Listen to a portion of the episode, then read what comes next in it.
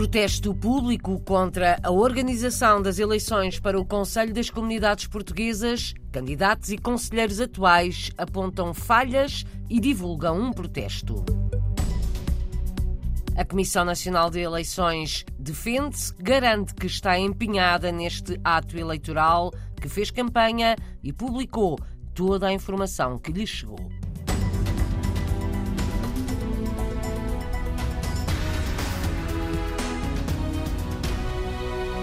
É um protesto público contra as falhas na organização das eleições de domingo para o Conselho das Comunidades Portuguesas. Um protesto que junta atuais conselheiros, candidatos e a Associação Cívica também somos portugueses. Em resposta às críticas, a Comissão Nacional de Eleições defende-se e garante que está empenhada neste ato eleitoral. Acontece depois de amanhã, a dois dias da chamada às urnas. A página online da Comissão Nacional de Eleições continuava incompleta ao início da tarde. Diz a CNE que publica toda a informação que lhe chega, ou seja, há informação que não chega. Já vamos ouvir estas explicações. Por agora, o protesto. Ontem, conselheiros, candidatos de várias partes do mundo e a Associação Também Somos Portugueses reuniram-se online. Dizem que a organização deste processo eleitoral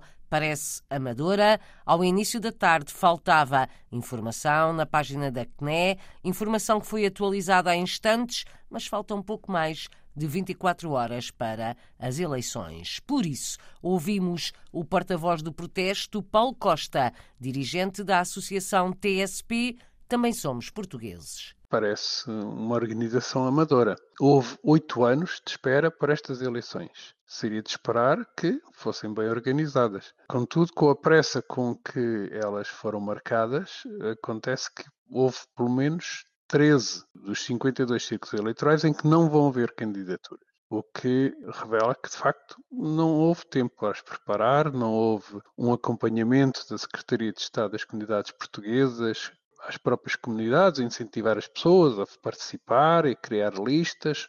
Houve comunicados, sim, mas uh, não houve o que devia ter acontecido, que é uma campanha. A TSP fez uma pequena campanha, mas o Estado devia ter feito um, uma grande campanha a explicar o que é que é o Conselho das Comunidades Portuguesas e a incentivar as pessoas a votar e dar tempo as pessoas criar as suas próprias listas. Faltaram campanhas de informação por parte do Estado português e houve pouco tempo para preparar estas eleições para o Conselho das Comunidades Portuguesas. São depois de amanhã. Estas são algumas das críticas. Ora, a Comissão Nacional de Eleições responde e afirma-se empenhada no processo eleitoral para o Conselho das Comunidades Portuguesas. É desta forma que Fernando Anastácio, porta-voz da CNE, reage na RDP Internacional às críticas que têm chegado de todo o mundo quanto à forma como está a decorrer o processo eleitoral,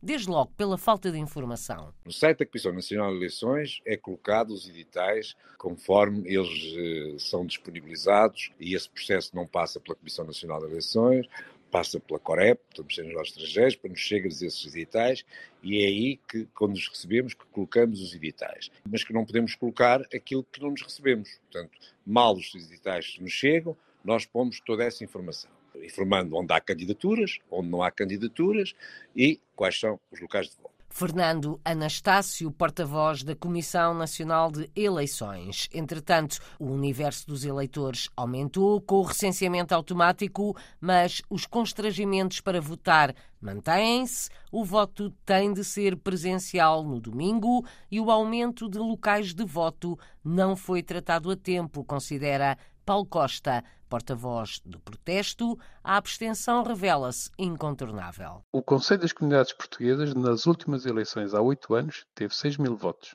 Na altura, não tínhamos um milhão e meio de eleitores, tínhamos só 300 mil. Mas foram 6 mil votos apenas.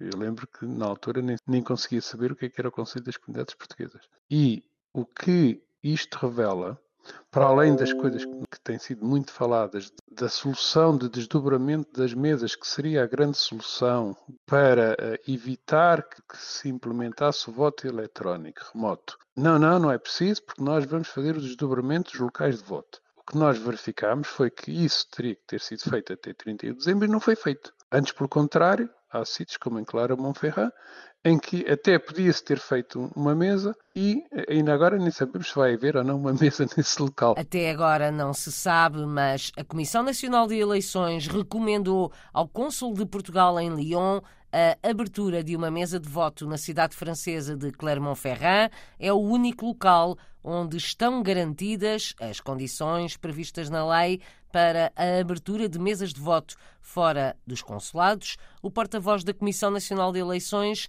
Fernando Anastácio, explica. As mesas de votos têm que estar ligadas a um centro de recenseamento, porque com os cadernos eleitorais materializados não pode haver duplicações de utilizações em sítios diferentes do mesmo caderno eleitoral.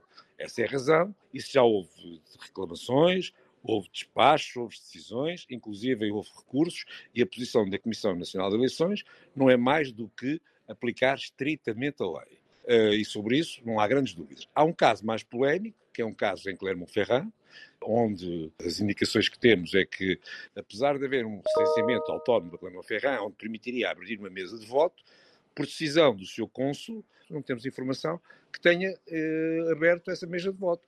Isso vai à revelia do entendimento da Comissão Nacional de Eleições, que lhe foi reiteradamente transmitido e que lhe foi, inclusive, enviado uma recomendação no sentido que a mesa de voto ocorresse e funcionasse. Esclarecimentos à jornalista Paula Machado, do porta-voz da Comissão Nacional de Eleições. Fernando Anastácio insiste: se não existir mesa de voto em Clermont-Ferrand, é porque não há vontade para o fazer. A Comissão Nacional de Eleições, ainda ontem, mais uma vez, recomendou formalmente ao senhor cônsul, no sentido de que haviam todas as condições para realizar uma mesa de voto.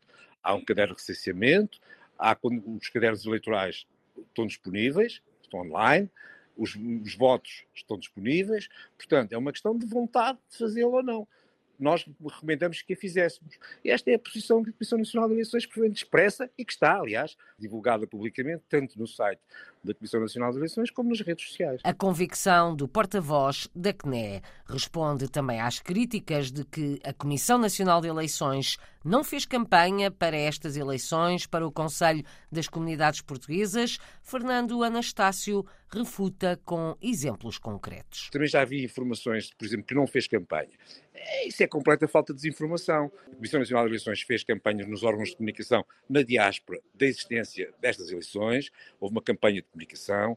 Os redes sociais da Comissão Nacional de Eleições estão com informação sistemática e permanente há mais de um mês a informar sobre as eleições, sobre a natureza das eleições, a natureza do órgão, os, os prazos, as datas. Portanto, é assim, as críticas são sempre legítimas. Podem ser fundamentadas ou não fundamentadas. E neste caso concreto, vemos muita desinformação e muita crítica que de facto não tem qualquer suporte mental, se quisermos, e factual, se a quisermos olhar as coisas com seriedade. Fernando Anastácio, porta-voz da Comissão Nacional de Eleições, em declarações à RDP Internacional, à jornalista Paula Machado, também foram pedidos esclarecimentos à Secretaria de Estado das Comunidades, que recusou por agora qualquer comentário. Voltando ao protesto contra a organização deste ato eleitoral, depois de amanhã, atuais conselheiros das comunidades e candidatos reunidos ontem ponderaram o pedido de adiamento destas eleições, mas no final ficaram-se por um protesto público, apresentado na RDP Internacional por Paulo Costa, da Associação Também Somos Portugueses e porta-voz deste protesto. Este protesto é um protesto público, porque como isto tem sido um protesto inorgânico, não há propriamente um órgão que coordene estes protestos, tem, tem aparecido como cogumelos. Não houve para além de eventuais contactos diretos, não houve uma exposição dirigida ao secretário de Estado das Comunidades. Foi falado se seria ou não de pedir um adiamento das eleições, que em alguns casos faria sentido, mas noutros não. Aliás, as pessoas que disseram estamos há oito anos à espera disto, não vamos agora adiar nem mais um dia. Portanto, não houve essa ação que poderia ser uma consequência deste protesto. Foi considerado que isto correu muito mal, isto foi organizado de uma maneira incompetente, mas Vamos para a frente com o que há. Paulo Costa, presidente da Associação Também Somos Portugueses, ouvido pela jornalista Paula Machado. Depois de amanhã, domingo, podem votar todos os portugueses recenseados no estrangeiro. O voto é presencial nos postos consulares. O objetivo é a eleição dos conselheiros das comunidades da área de residência dos eleitores. Para além das eleições, há muitas mais coisas a acontecer este fim de semana. Destaco o mega mercado de Natal português no domingo na cidade suíça de Basileia, uma mostra do que fazem e vendem à volta de 60 empreendedores maioritariamente mulheres que criaram os seus próprios negócios na Suíça. Susana Teixeira, uma das organizadoras, apresenta o mercado. Temos uma grande diversidade, vai desde o mundo da estética ao mundo da gastronomia portuguesa. Temos também seguradoras, vamos ter artesanato, vamos ter literatura, vamos ter pintura, vamos ter um bocadinho de tudo. A ideia é nós conseguirmos divulgar o trabalho destes empreendedores portugueses vieram para cá e começaram do nada, com trabalhos precários, e graças a Deus, ao longo do, do tempo, foram conseguindo evoluir e conseguindo abrir as suas empresas. São 90% mulheres, claro que abrimos as portas e aceitamos empreendedores também, e é por isso que temos desta vez também um grupo de empreendedores connosco, e vêm de toda a Suíça. Mostra de variados negócios portugueses na Suíça no domingo, no mega mercado de Natal, no Centro Cultural de Basileia, entre às 10 da manhã e às 6 da tarde. A entrada é livre e estão prometidas muitas atividades de zumba, a música e a atuação do rancho folclórico de Basileia. Vão também ser apresentados vários livros escritos por portugueses na Suíça. Este mega mercado é organizado pelo Showroom Empreendedoras na Suíça.